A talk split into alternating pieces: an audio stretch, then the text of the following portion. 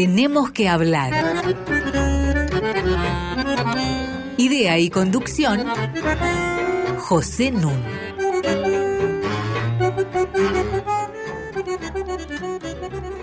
Muy buenas noches. Hoy tenemos que hablar de la marginalidad, de la pobreza, de la desigualdad. Y para eso tengo el gusto, el honor de que vuelva a nuestro programa un querido amigo que es Agustín Salvia. Hola Agustín. Hola Pepe, un placer, un honor para mí.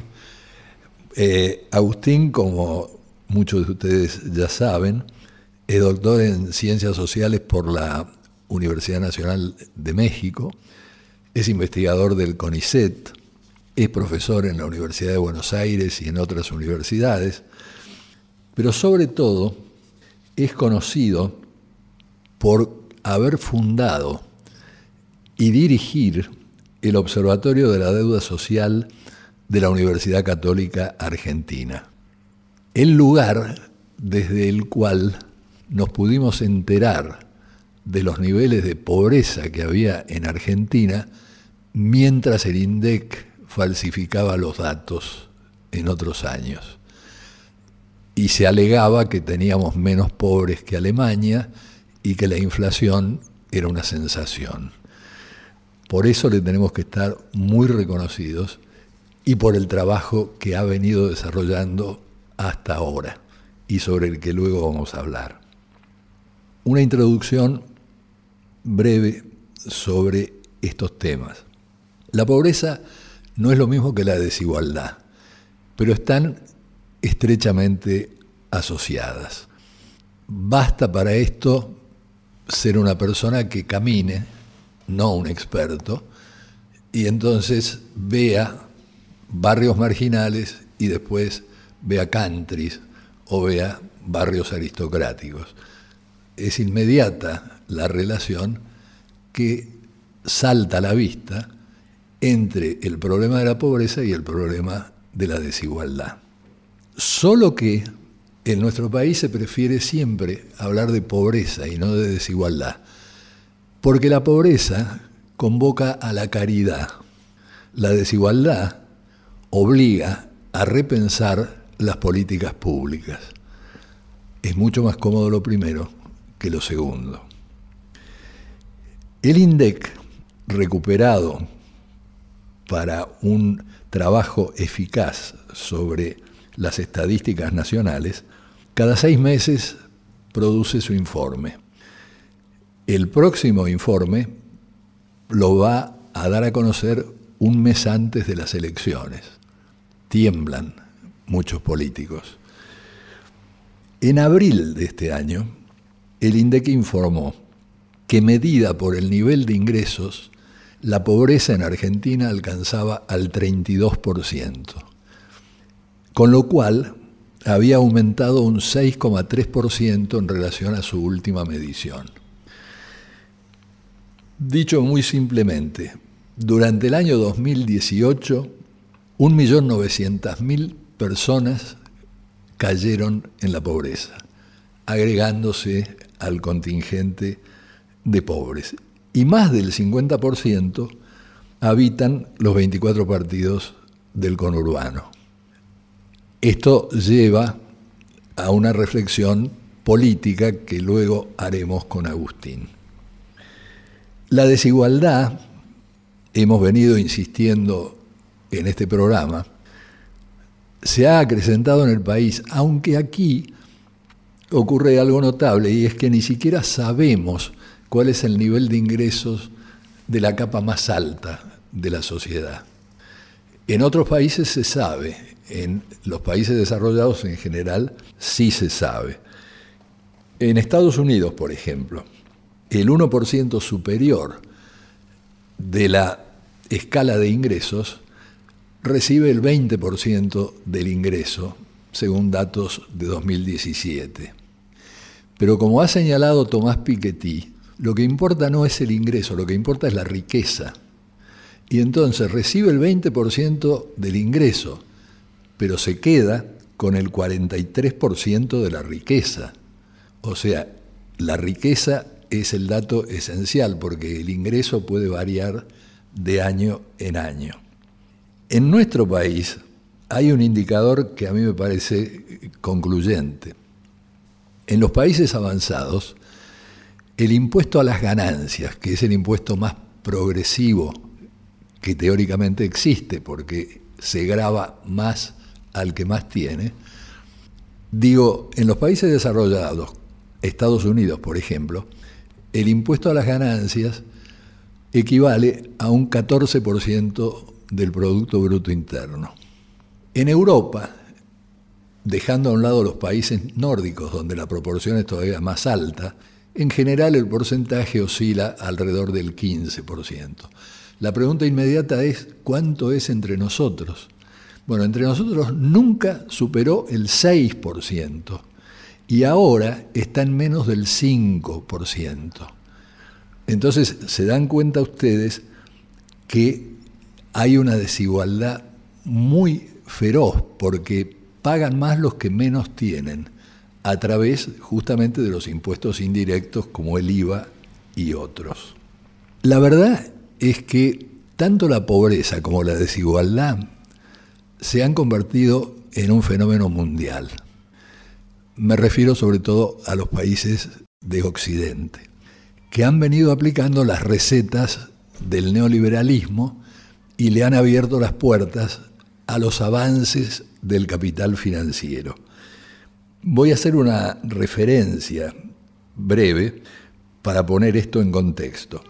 Hay un especialista que es considerado uno de los mayores estudiosos de los temas de la desigualdad y del bienestar social, que se llama Angus Deaton, que nació en Inglaterra, pero enseña en la Universidad de Princeton, en Estados Unidos, y en 2015 ganó el Premio Nobel de Economía.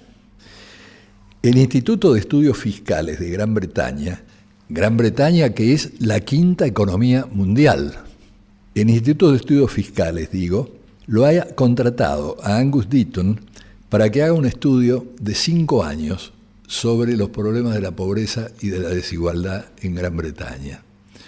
Después de un primer año de trabajo, Deaton dice, encuentro que esto es una burla a la democracia.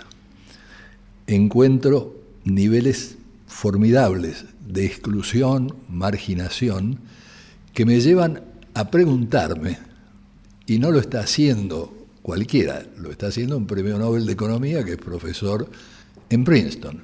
Me lleva a preguntarme si el capitalismo funciona. Porque funciona algo que excluye y margina a tanta gente.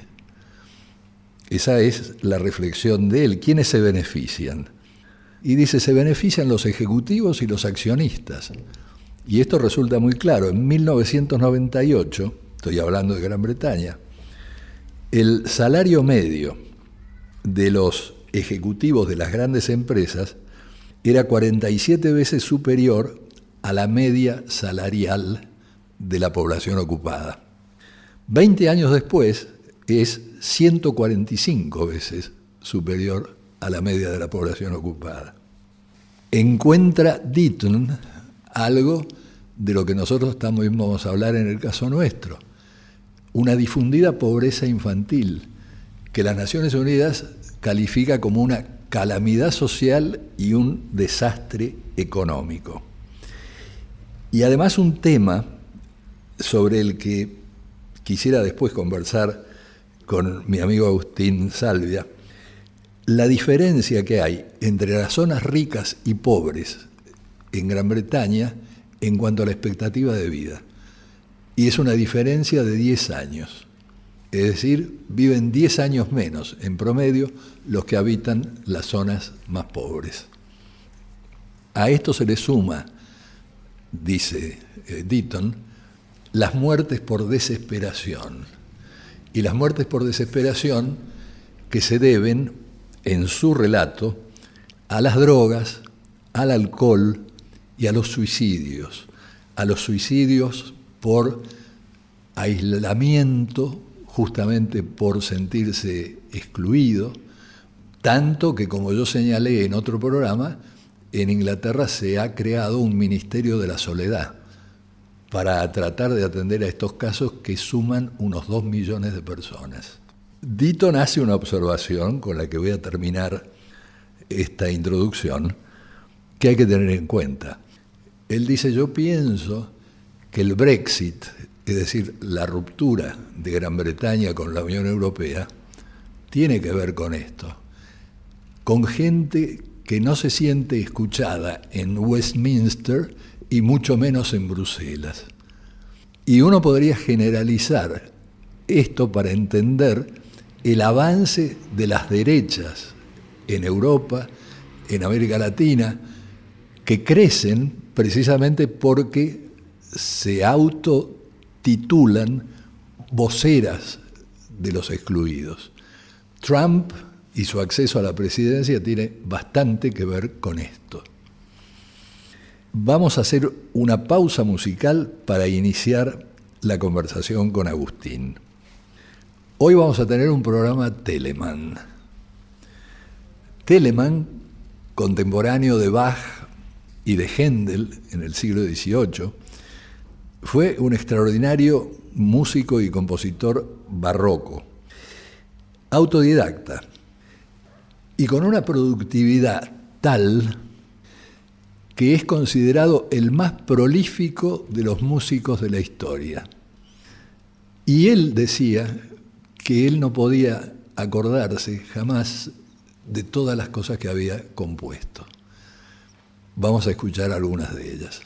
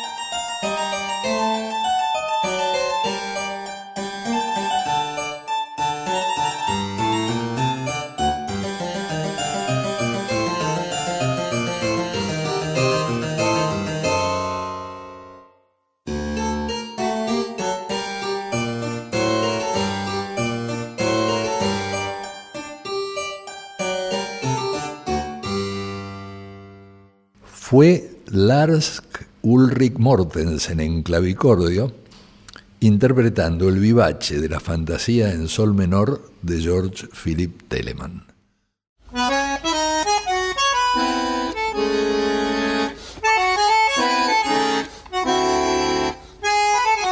Seguimos con José Nun. Voy a iniciar una conversación sobre los temas anunciados, la pobreza, la marginalidad, la desigualdad, con esta eminencia que tengo a mi lado que es Agustín Salvia.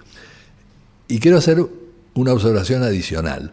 Agustín, además de ser un gran sociólogo, es un metodólogo y esto le da mucha ventaja para poder hacer estudios muy rigurosos de los niveles de pobreza en la Argentina.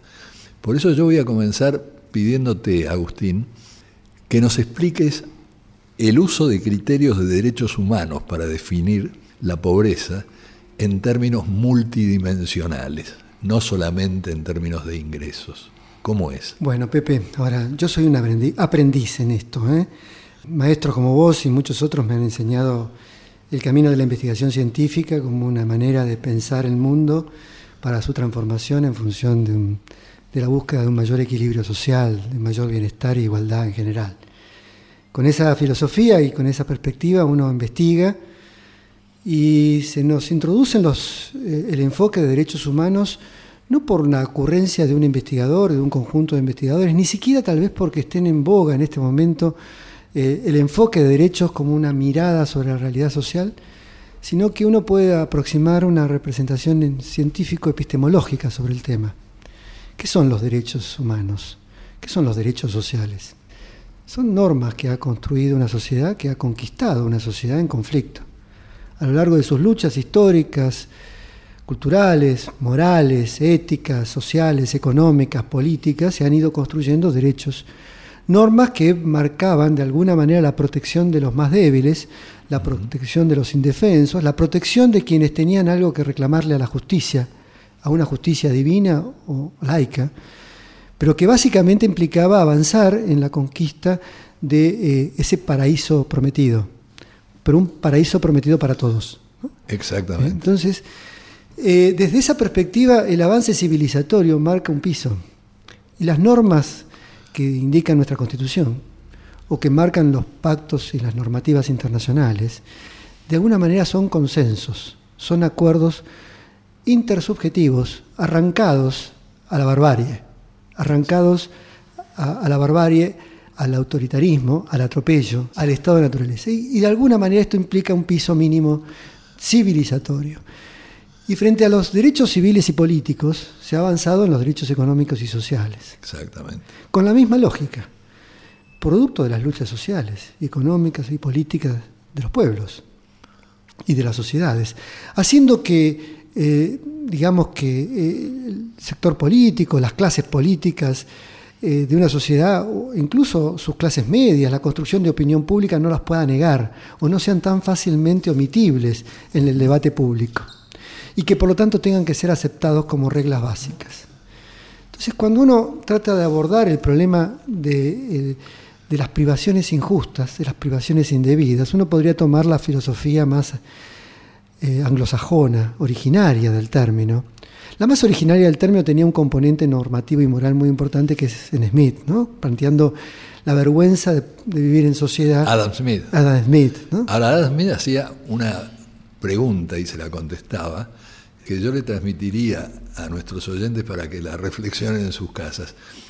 En su teoría de los sentimientos morales, no sé si vos te acordás, él este, dice, supongamos que hay un enorme terremoto en China y que están a punto de morir 100 millones de chinos.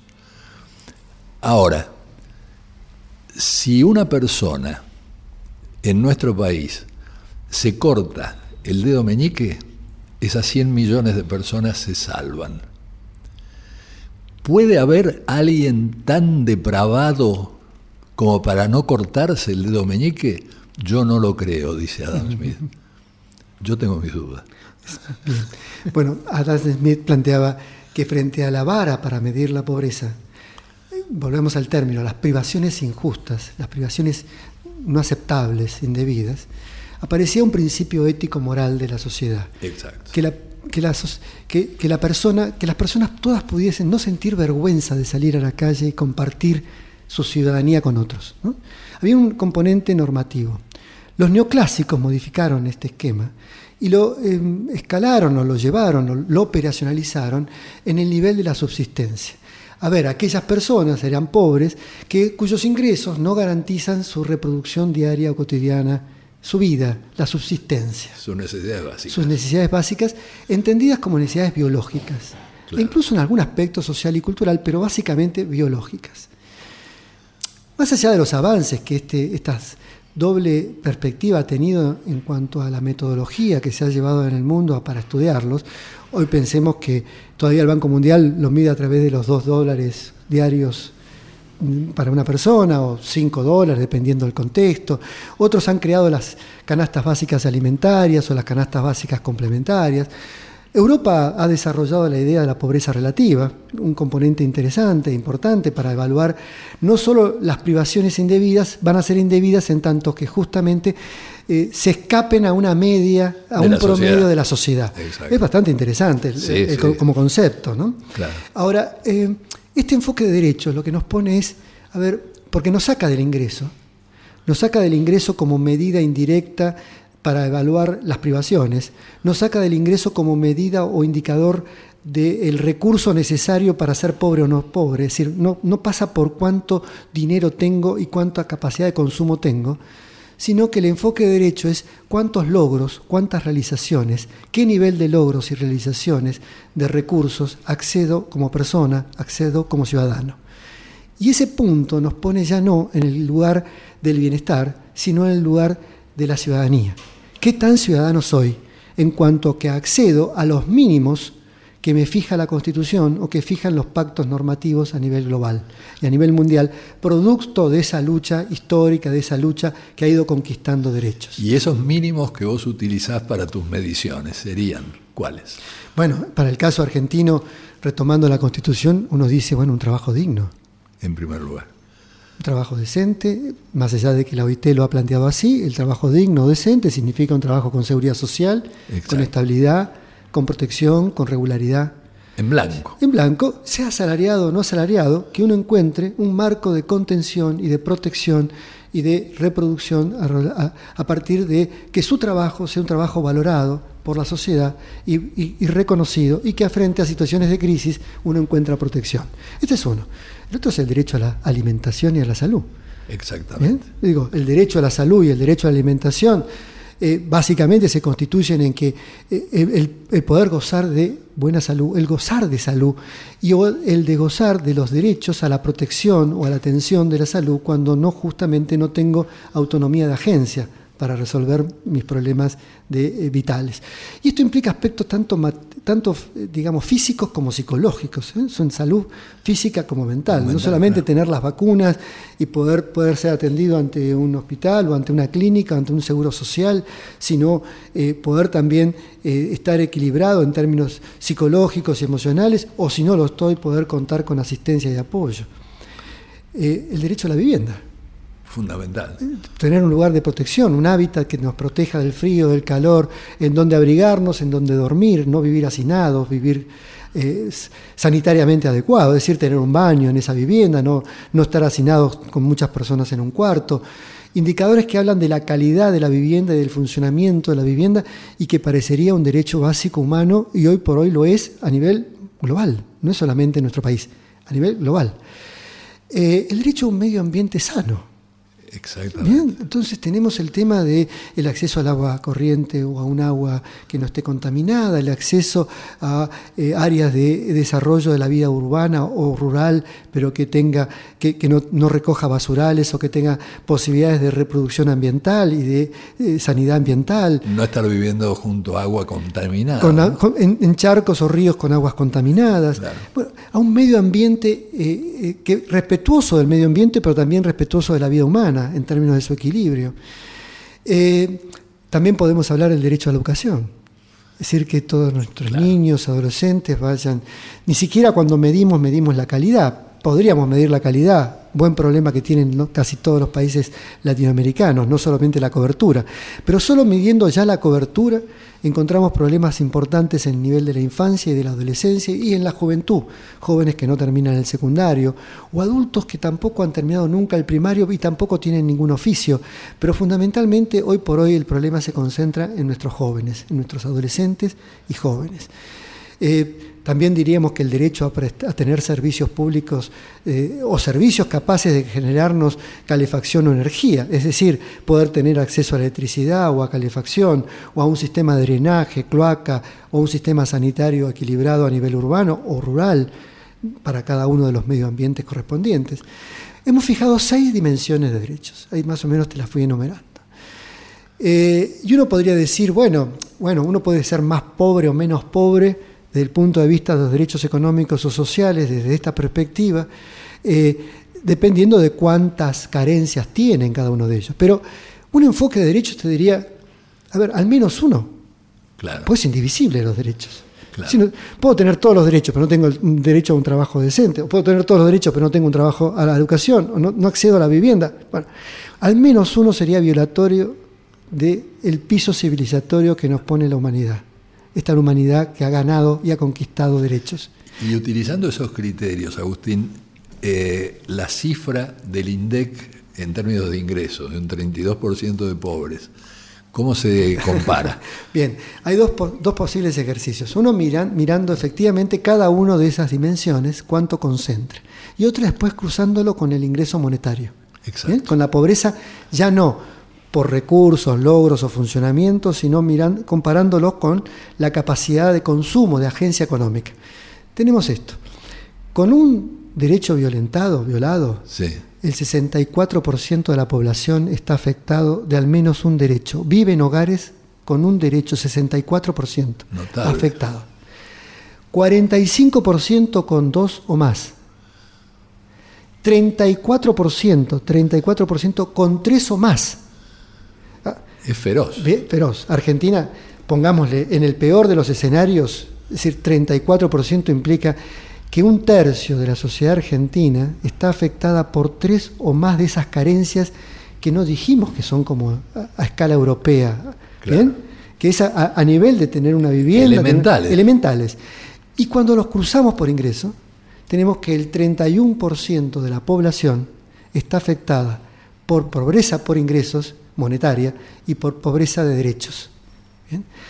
Tres de cada diez argentinos están afectados en esa doble condición, marcando también un punto que la pobreza por ingreso está altamente correlacionada con, Con muchas, todos estos. con todos estos elementos, pero que no tomándola como escala de medida, tenemos básicamente esta idea de pobreza multidimensional estructural, que en Argentina ya no podemos pensar que es friccional, ni que la podemos alcanzar con cuatro años de caída de inflación. Y es mucho- intergeneracional. y que fundamentalmente se reproduce porque en esos 35%, 34% de los hogares vive más del 50% de nuestros niños. Impresionante. ¿eh? Nuestros niños, los próximos y futuros ciudadanos en Argentina, viven la mitad de ellos en hogares pobres y pobres estructurales.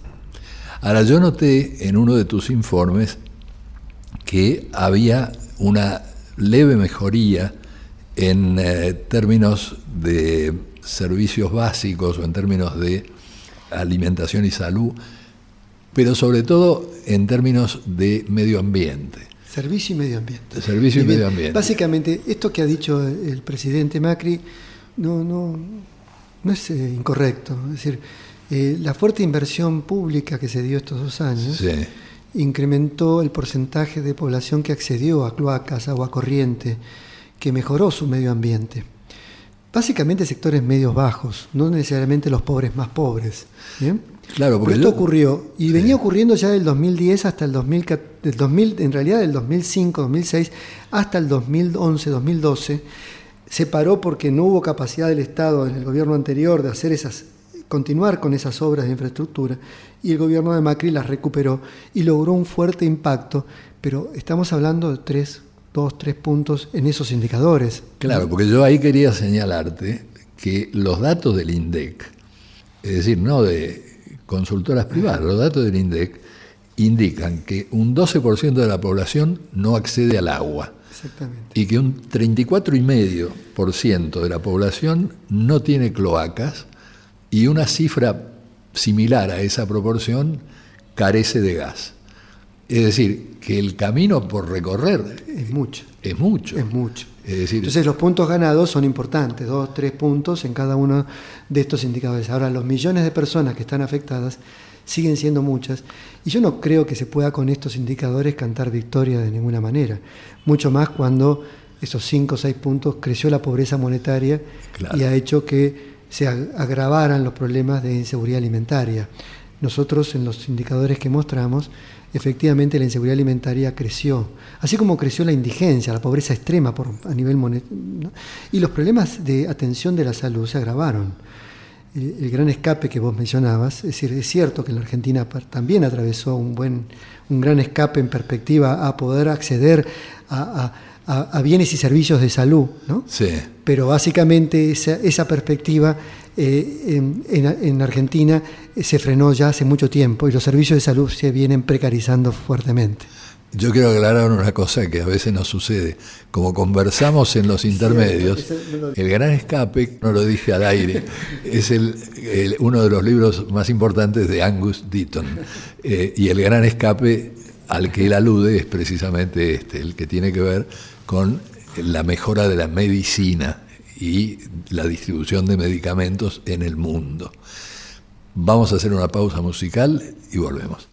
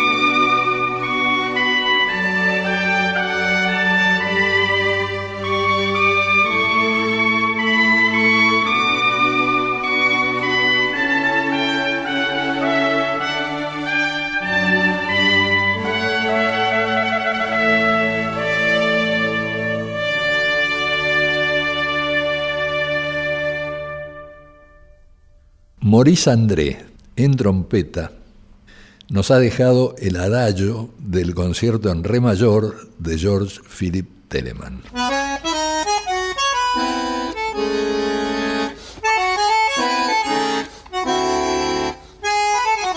Seguimos con José Nun. Tenemos que hablar arroba radionacional.gov ar para que ustedes se comuniquen con nosotros.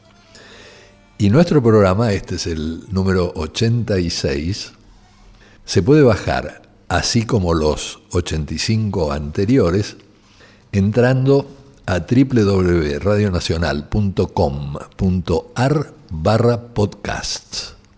Sigo charlando con Agustín Salvia acerca de la pobreza, de la marginalidad, y luego de la desigualdad.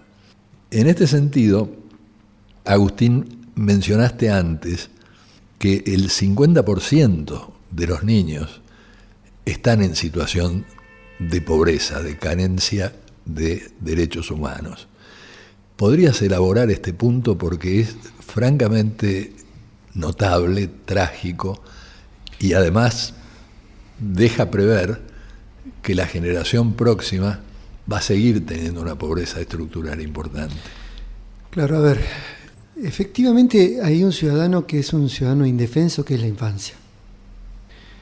Em, vive en hogares familiares o institucionales eventualmente. Eh, son responsables sus padres en primera instancia y el Estado en segunda instancia. Pero sus vidas y el desarrollo de sus vidas depende de cuánto la sociedad le dote de recursos de bienes, de servicios, de estímulos, de incentivos. La sociedad incluida su familia. Una familia pobre en una sociedad pobre, pocos son muy pobres los incentivos y los estímulos, tanto nutricionales como afectivos, como empáticos, como culturales, que puede generar desarrollo psicofísico, psicológico, neuronal, porque todo esto se desarrolla en la vida humana, es decir, no, más allá de que podemos tener alguna matriz que se pueda, pueda progresar en tanto que necesita de un contexto para poder desarrollarse plenamente y florecer, son esos incentivos los que generan una infancia que puede ser una infancia próspera en creatividad, en inteligencia, en vida deportiva, sana, ambiental, integrada al mundo, comunicada con los otros, solidaria, a lo que podría ser otra infancia, una infancia que proyecta el aislamiento, el estrés, la depresión, la, ansiedad, el analfabetismo, la falta de diálogo, de cultura, el conflicto. Aquí la infancia la estamos definiendo de 0 a 17 años. De 0 a 17, como de alguna manera también lo ha fijado los derechos eh, internacionales a nivel de la infancia, de los derechos del niño y, que ha fijado como criterio el 0 a 17 años como una población que tiene derechos especiales. Porque tiene que ser cuidada por la sociedad, tiene que ser promovida, apoyada, protegida, estimulada, sobre los cuales no hay responsabilidad de ellos, hay responsabilidad de la sociedad. No, son sujetos de deberes, tienen derechos. Y la sociedad tiene un deber sobre ellos. Entonces, con ese mismo esquema de derechos, enfoque de derechos que estábamos señalando, tenemos más del 50% de nuestros niños viviendo en hogares y contextos empobrecidos, brutalizados en materia de capacidades de desarrollo humano. 0 a 17 años, más de la mitad en la situación que Agustín está diciendo. 54%. 54%. Es un dato que todos tenemos que grabarnos para tratar de remediar, de hacer algo por esto.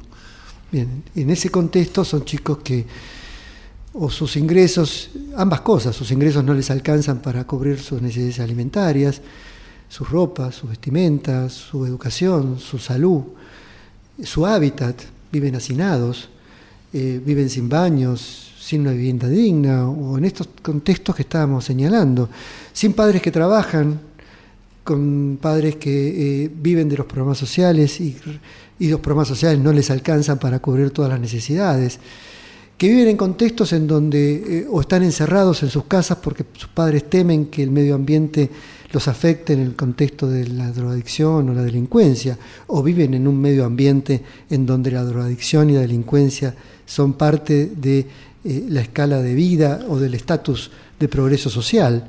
Precisamente por eso eh, yo pensaba cuando antes citaba a Angus Deaton y las muertes por desesperación en Gran Bretaña, a las que él alude, que acá había que sumarle a la droga, al alcohol, eh, al suicidio, el crimen, eh, la muerte en eh, asaltos, la muerte por ser jóvenes narcotraficantes, ¿no es cierto?, que hace que tengan un gran desprecio por la vida en realidad porque no ven futuro. Bien, ahora, y la, muerte brutal también, ¿eh? porque la muerte brutal de la mortalidad infantil. Fíjate que Argentina tiene aproximadamente 11 de cada mil niños que antes los, mueren antes de los 5 años, más de la mitad de eso por causas evitables. Ese es el promedio. Impresionante. Ahora, vos tenés, eh, ese promedio se divide en regiones como Formosa, donde se duplica a 20 de cada, casi 20 de cada mil niños, o en la ciudad de Buenos Aires, donde tenés 3 de cada mil niños.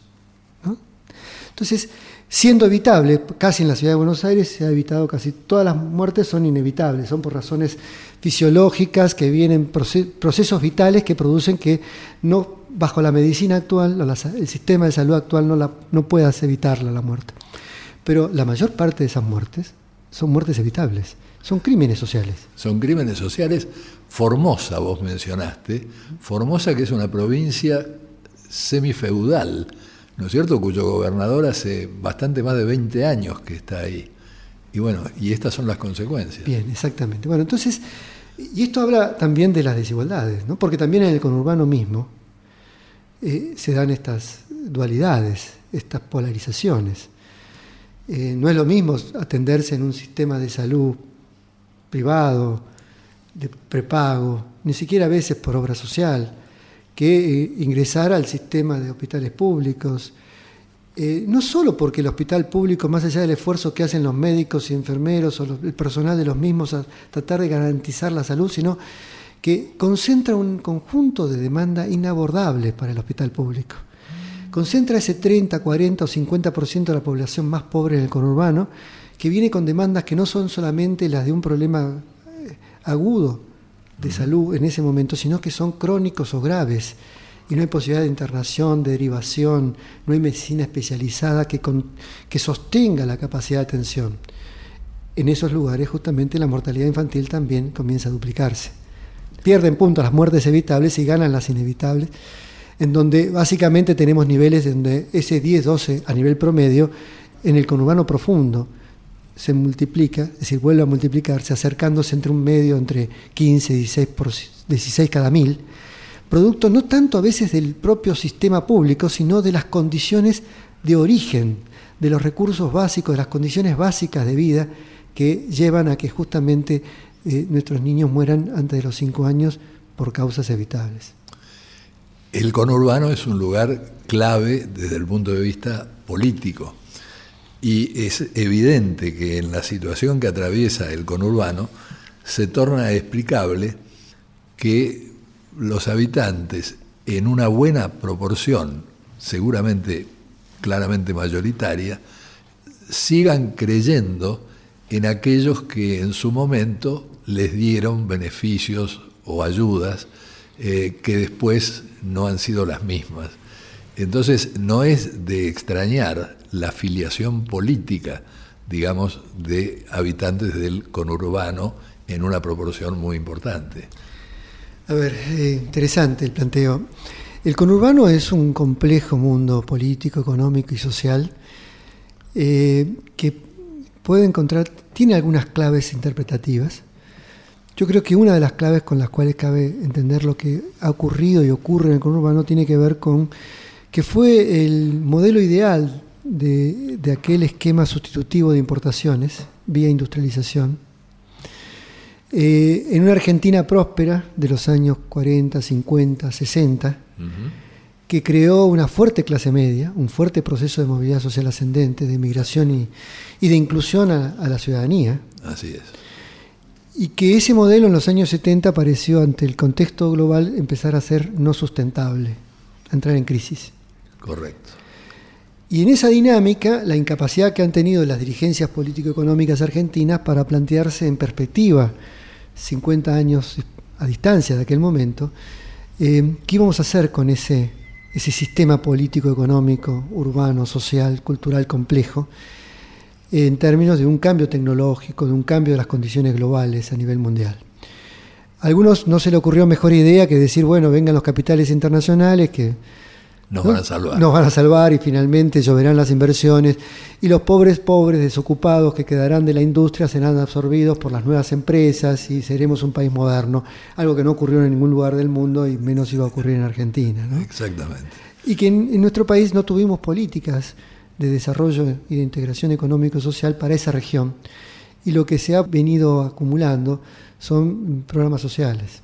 Es decir, la gente demanda trabajo y demanda bienes y servicios de mayor calidad.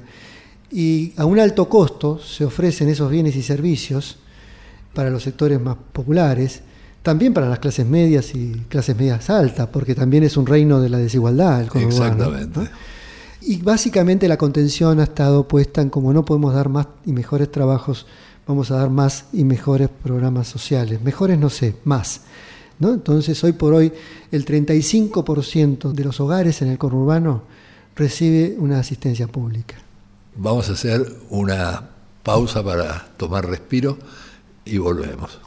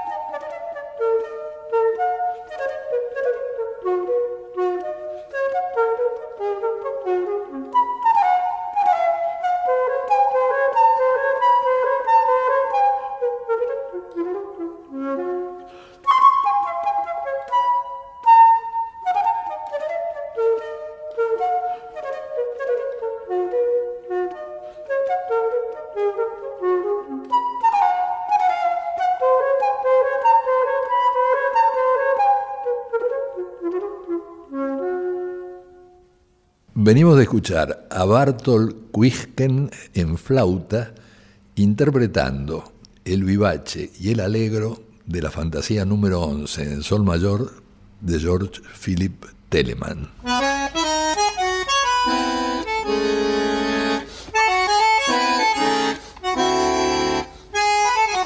Seguimos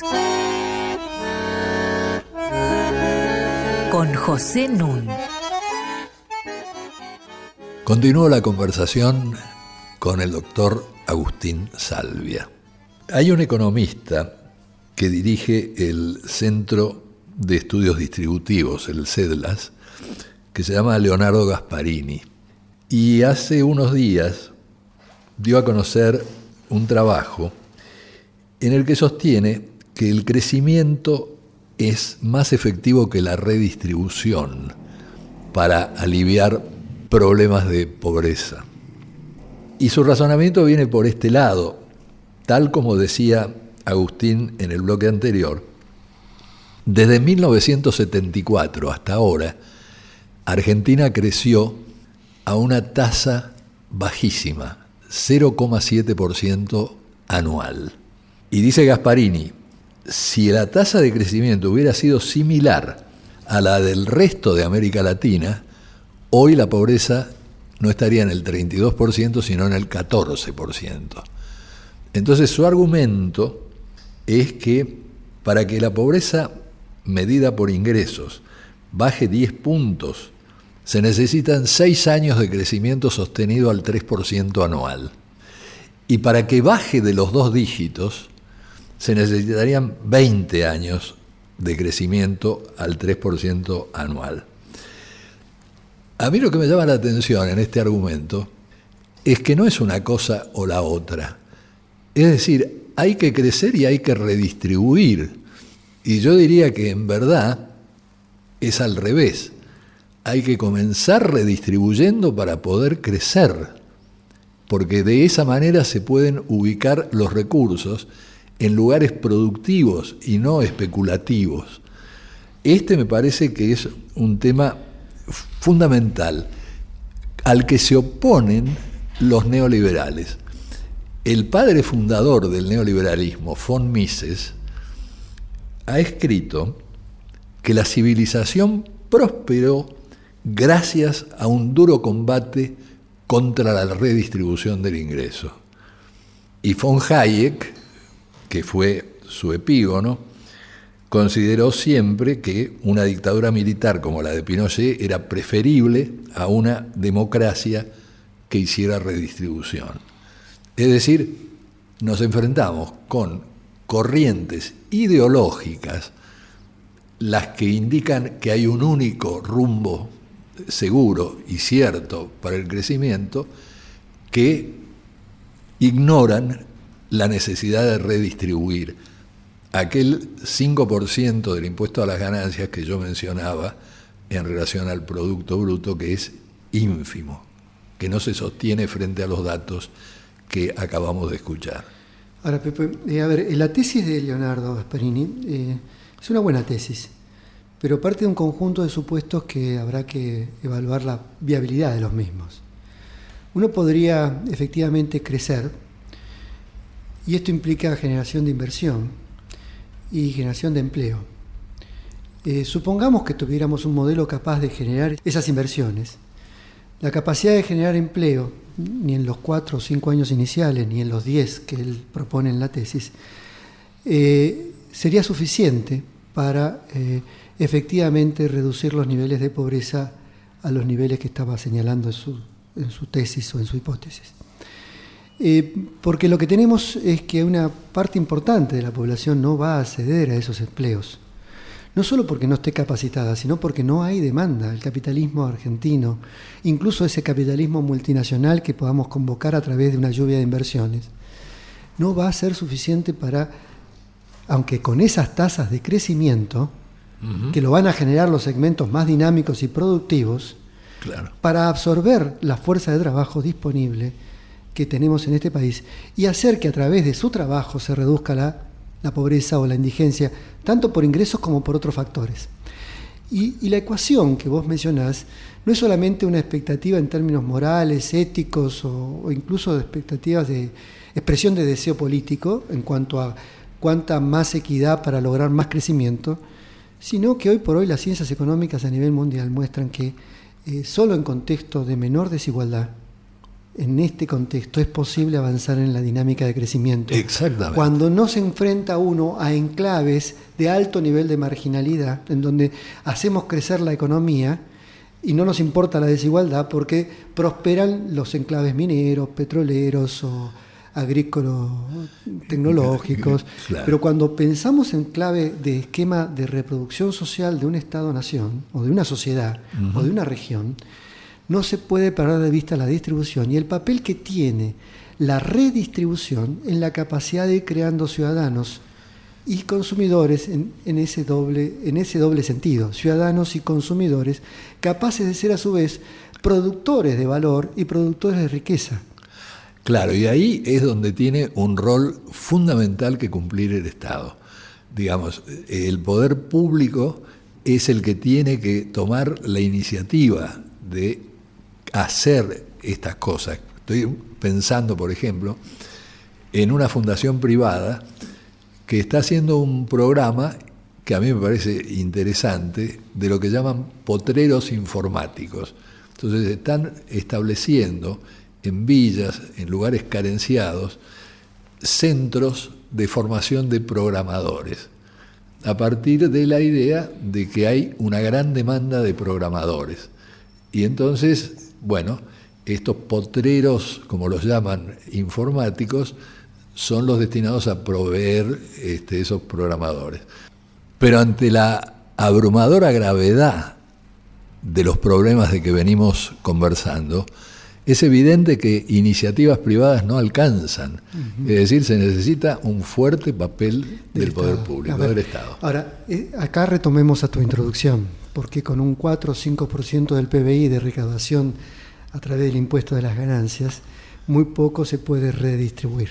Exactamente. Entonces, porque hay un gran alto nivel de concentración y muy poca capacidad del Estado de llevar adelante un proceso que en ese sentido, si fuese redistributivo, no solo del ingreso a través de programas sociales, sino fundamentalmente de capacidades de producción de riqueza, de una redistribución de capitales tecnológicos y productivos hacia los sectores más informales y vulnerables, efectivamente esa tasa de crecimiento que dice Leonardo de 3% anual podría producir la baja de pobreza porque estaría orientada a crear empleo en donde los segmentos más dinámicos por sí solos a través del mercado no lo van a hacer. Exactamente. Bueno, estamos quedándonos sin tiempo.